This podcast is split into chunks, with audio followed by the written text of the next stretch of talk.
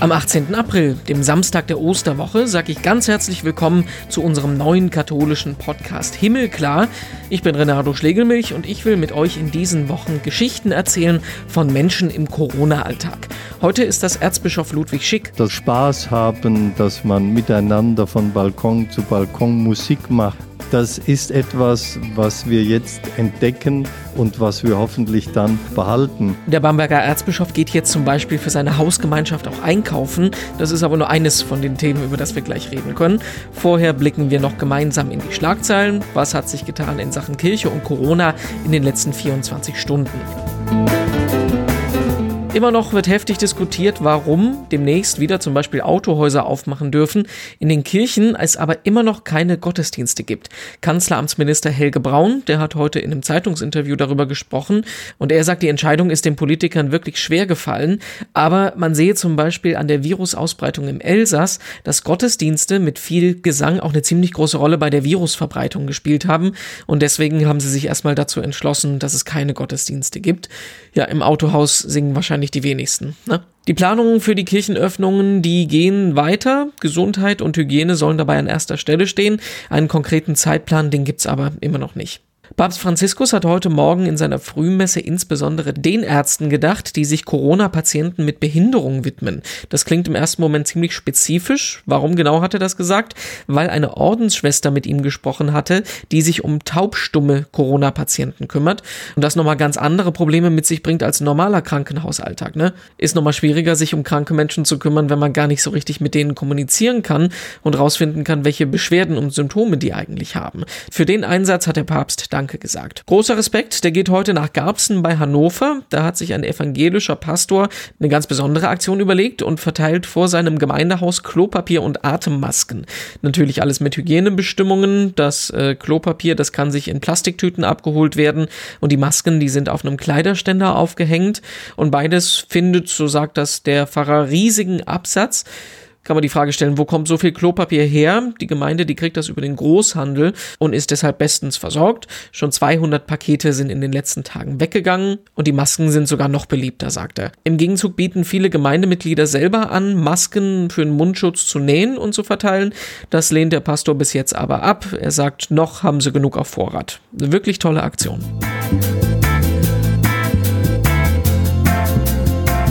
Und in unserem Podcast wollen wir an dieser Stelle nach Bamberg schauen, zu Erzbischof Ludwig Schick, den die Corona-Situation genauso betrifft wie uns alle. Wir wollen mal gucken, wie es da aussieht. Grüß Gott, schönen guten Tag. Grüß Gott Ihnen, allen Hörerinnen und Hörern. Also es ist ja so, dass wir im Moment so eine leichte Entspannung im Land haben. Ne? Also die Nachrichten sagen, es gibt weniger Corona-Infektionsfälle. Die, der Staat denkt darüber nach, die Geschäfte mehr und mehr aufzumachen. Wie ist denn bei Ihnen so die Lage im äh, Bistum? Ja, ich spüre auch, dass die Leute sich freuen, dass es doch Erleichterungen gibt. Aber wir müssen halt auch vorsichtig sein und jetzt nicht übermütig werden, sondern die Maßnahmen auch noch weiter durchhalten, damit wirklich Entspannung eintritt und wir bald wieder in einen anderen Lebensmodus hineinfinden. Hm, also ähm, jetzt nicht übermütig werden quasi, ne? Ja, das darf nicht sein. Der Übermut ist immer schädlich. Wie sieht das denn bei Ihnen so äh, im Alltag aus? Also ich habe zum Beispiel ein Foto gesehen, wo Sie selber einkaufen gegangen sind. Wie läuft denn so ein normaler Tag bei Ihnen jetzt ab? Ja, der Grund äh, des Tages ist eigentlich gleich. Ich stehe immer um fünf auf, mache auch jeden Tag meine Joggingrunden und dann beten wir hier im Haus und halten die Eucharistiefeier. Wenn ich nicht im Dom bin, da streamen wir auch die Gottesdienste in ganz kleiner Zahl. Und dann arbeite ich hier am Büro. Ich mache jetzt viel Facebook und Instagram, bringe da die äh, Messages, die ich verkünden möchte, da unter. Telefoniere sehr viel das Büro ist ja hier auch äh, voll besetzt. Also eigentlich läuft alles ziemlich normal, aber etwas anders, persönliche Begegnungen Gottesdienste draußen, Firmungen, all das findet nicht statt, aber sonst ist der Tag gut gefüllt. Ich habe es Einkaufen gerade erwähnt. Äh, weshalb haben Sie sich dazu entschlossen? Wir sind hier eine kleine Kommunität und ich bin in der Kommunität so eigentlich doch der Fitteste und deshalb kaufe ich jetzt ein, was ich aber auch früher schon gemacht habe. Mhm. Ja, ja. Wie erleben Sie es denn zum Beispiel im Supermarkt? Also ich finde das irgendwie immer eine relativ bedrückende Situation mit dem Abstand und mit den Sicherheitsscheiben, was da alles so drin ist. Ja, einmal empfinde ich das auch so, aber da mich viele Leute kennen, äh, nicken die auch freundlich zu. Es kommt auch mal zu einem Plausch in dem nötigen Abstand. Also eigentlich finde ich schon entspannt, jedenfalls da, wo ich zum Einkaufen hingehe. Ich glaube, das ist die richtige Einstellung. Lassen Sie uns mal aufs äh, Osterfest zurückblicken. Vergangene Woche, das ist ja für uns alle eine sehr ungewöhnliche Situation gewesen, ähm, die, die, die Ostergottesdienste jetzt nicht in Person erleben zu können. Wie ist denn das bei Ihnen alles abgelaufen? Ja, eigentlich wie jedes Jahr, nur ohne das übliche große Publikum und die Mitfeiernden im Dom. Wir haben alle Gottesdienste, also die Krisammesse, dann auch die Heilige Messe vom letzten Abendmahl, Karfreitagsliturgie, Osternacht und am Osterfeiertag haben wir, so feierlich es eben ging, in der äh, Nagelkapelle in unserem Dom gefeiert, haben das gestreamt. Da waren auch sehr viele Zuschauerinnen und Zuschauer man muss ja sagen, Mitfeiernde dabei. Da gab es auch sehr viele positive Rückmeldungen. Das haben wir alles gemacht, eigentlich wie immer, auch zu der gleichen Zeit. Und das ist eigentlich gut angekommen. Und so konnten wir Ostern feiern, nicht wie üblich, aber wir haben es doch gefeiert. Ostern ist nicht ausgefallen. Nur einige Feierlichkeiten konnten nicht stattfinden oder wurden in einer anderen Weise äh, vollzogen. Aber das ist doch bestimmt ein merkwürdiges Gefühl, oder? Wenn man den, den, den wichtigsten Gottesdienst des Jahres feiert und man steht in einer leeren Kirche dann. Ja, das ist auch eigenartig. Man muss sich wirklich dran gewöhnen. Mhm. Ähm, als ich am Sonntagnachmittag mal draußen war, habe ich eine Familie getroffen, die haben gesagt, äh, wir haben Sie heute Nacht gesehen, äh, Herr Erzbischof, aber äh, ist das nicht komisch, wenn Sie da in so ein schwarzes Kästchen nur schauen? Mhm. Da habe ich gesagt, ja, das ist schon eigenartig und äh, auch sehr schwer äh, gewöhnungsbedürftig aber ich habe mir hinter dem Kästchen die vielen Menschen vorgestellt, dann ging es doch einigermaßen. Sie äh, übertragen ja regelmäßig Gottesdienste ähm, im Internet.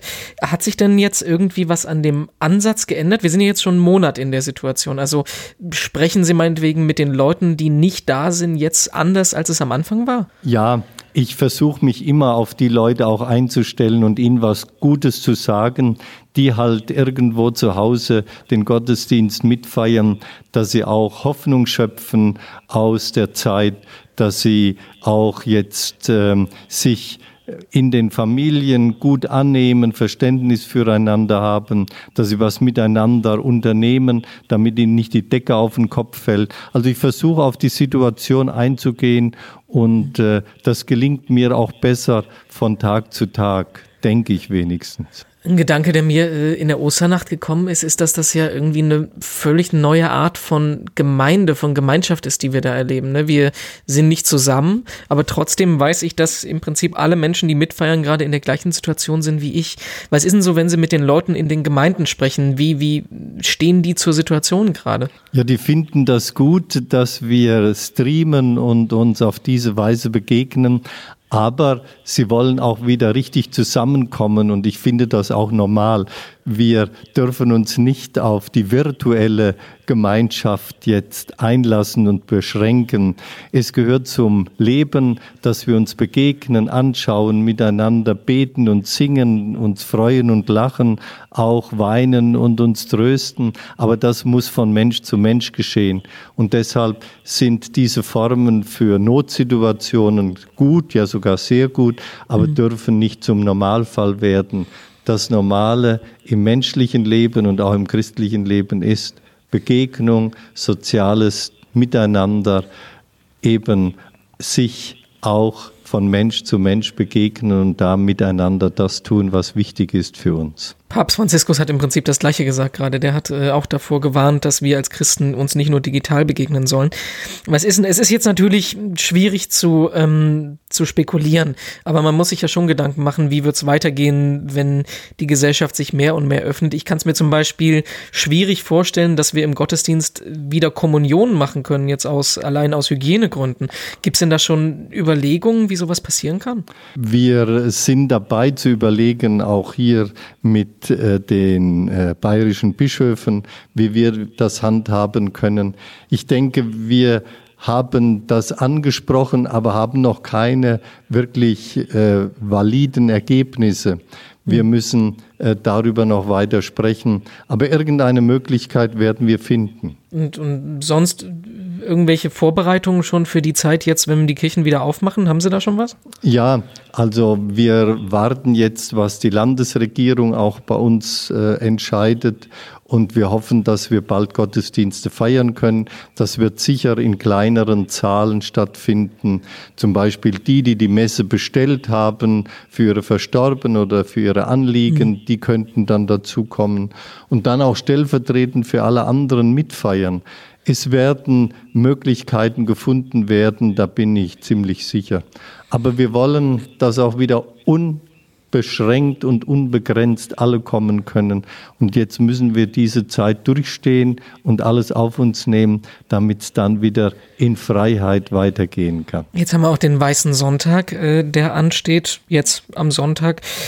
Kommunion ist ja auch eine ganz wichtige Frage, ist in diesem Jahr ja auch nicht so wirklich möglich. Wie gehen Sie da im Bistum damit um? Ähm, die Kommunionfeiern sind jetzt alle abgesagt bzw. verlegt, aber wir wissen ja noch nicht, wann wir sie halten können. Mhm. Ich werde werde am Sonntag auch äh, im Dom äh, über Livestream die Kommunionkinder grüßen, sie auch ein wenig trösten und ihnen sagen, dass sie jetzt äh, das mit ihren Familien auch ähm, annehmen sollen und müssen und vielleicht auch jetzt diese Zeit nutzen, um nochmal äh, das Eigentliche und Wesentliche der Kommunion zu entdecken, nämlich, dass sie Jesus Christus begegnen, dass er halt auch der ist, der ihr Lebenspartner, Lebensfreund werden will, wenn das etwas tiefer äh, in die Kommunionkinder noch eingeht, dann hat vielleicht auch diese Zeit und der Verzicht jetzt am Weißen Sonntag einen Sinn, einen Wert.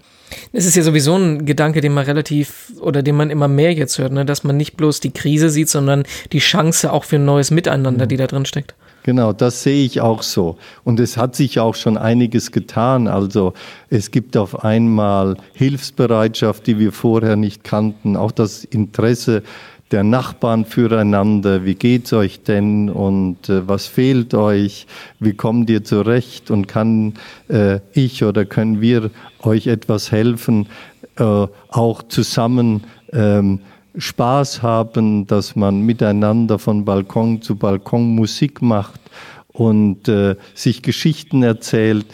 Das ist etwas, was wir jetzt entdecken und was wir hoffentlich dann, auch wenn es wieder einmal äh, weitergeht und anders weitergeht, äh, dass wir das dann auch behalten. Denn es wäre ja schlimm, wenn wir einfach wieder in den Beschleunigungsrhythmus zurückfallen und das Hamsterrad sich wieder voll dreht. Jetzt hätten wir die Chance, äh, auch das Leben etwas anders einzurichten und zu gestalten. Das sollten wir nutzen und dann mitnehmen in die Zeit. Herr Erzbischof, die Frage, die ich Ihnen zum Schluss stellen will, ist eine ganz simple. Und zwar, was erleben Sie im Moment in Ihrem Alltag, was Ihnen Hoffnung bringt? Also Hoffnung bringt mir vor allen Dingen auch die äh, Begegnung mit den anderen Menschen und ihre Nachdenklichkeit. Also am Telefon höre ich das immer wieder. Menschen sind nachdenklich geworden. Was ist Sinn des Lebens? Wofür lohnt es sich eigentlich, sich einzusetzen? Auf was kann ich verzichten? Wo kann ich auch genügsamer leben und mein Leben gestalten und mehr Gemeinschaft pflegen? Also diese Nachdenklichkeit und auch das, was dabei herauskommt, das macht mich hoffnungsvoll. Und zum Schluss von unserem Podcast wollen wir immer noch ein digitales Seelsorgeprojekt vorstellen. Und das ist heute die Internetseite mein-gotteslob.de. Wenn ihr kein Gesangbuch zu Hause habt, ist das ein guter Ansatz, äh, da mal vorbeizuschauen. Aber ich sage gleich vorab, das ist keine komplette Digitalversion vom Gesangbuch. Die kann man sich da zwar auch bestellen auf USB-Stick. Die Seite ist aber eher als Begleitangebot gedacht. Und das ist aber ziemlich umfangreich. Es gibt Liedideen für Wortgottesdienste. Es gibt YouTube-Links zu vielen Musikstücken. Viele Sachen können runtergeladen werden. Es gibt Gebete und auch eine Sammlung von verschiedenen weiteren Internetseiten, Links und interessanten Apps rund um Liturgie, Musik und Gebete. Ich habe mich vorhin da mal durchgeklickt, habe es aber gar nicht geschafft, mir wirklich jedes Feature anzugucken. Ist wirklich ein Besuch wert. Klickt mal rein, mein-gotteslob.de. Das könnt ihr machen, bis wir uns hier morgen wiederhören im Podcast und dann sprechen wir mit Mi Hua Kong. Und der Name verrät das schon so ein bisschen. Sie ist Pfarrerin der deutschen evangelischen Gemeinde in Seoul in Südkorea. Wir haben ja keine Ausgangssperre und letztendlich haben wir alle was davon, weil wir eben die Freiheit haben, selber zu entscheiden. Was aber auch nicht immer einfach ist. Südkorea geht ganz anders mit dem Thema Virenschutz um. Wir blicken mit ihr mal morgen auf das Pro und Contra und auch darauf, wie sich in Korea das Gemeindeleben jetzt verändert hat. Das wird ein ziemlich spannendes Gespräch. In der Zwischenzeit könnt ihr mit uns ins Gespräch kommen, uns online finden und kontaktieren unter dem Hashtag himmelklar. Da interessiert mich heute mal, wie seht ihr das denn jetzt eigentlich mit den Kirchenöffnungen und Kirchenschließungen? Ist es gut, dass die weiter zubleiben oder sollten die jetzt schleunigst aufgemacht werden? Hashtag himmelklar, überall, da können wir da ins Gespräch kommen. Ihr findet uns auf Facebook und Instagram als Himmelklar Podcast, auf Twitter als Himmelklar-Pod. Unsere Homepage heißt himmelklar.de und den Podcast selber, den könnt ihr überall abonnieren, wo es Podcasts gibt. Schaut auch mal vorbei auf katholisch.de und auf domradio.de. Da veröffentlichen wir viele unserer Interviews auch nochmal als Artikel zum Nachlesen. Mich gibt es in den sozialen Medien als Renato Joachim. Offline und analog gibt es mich als Renato Schlegelmilch. Und so freue ich mich drauf, dass wir uns morgen wieder hören. Bis dahin, tschüss und schönen Sonntag.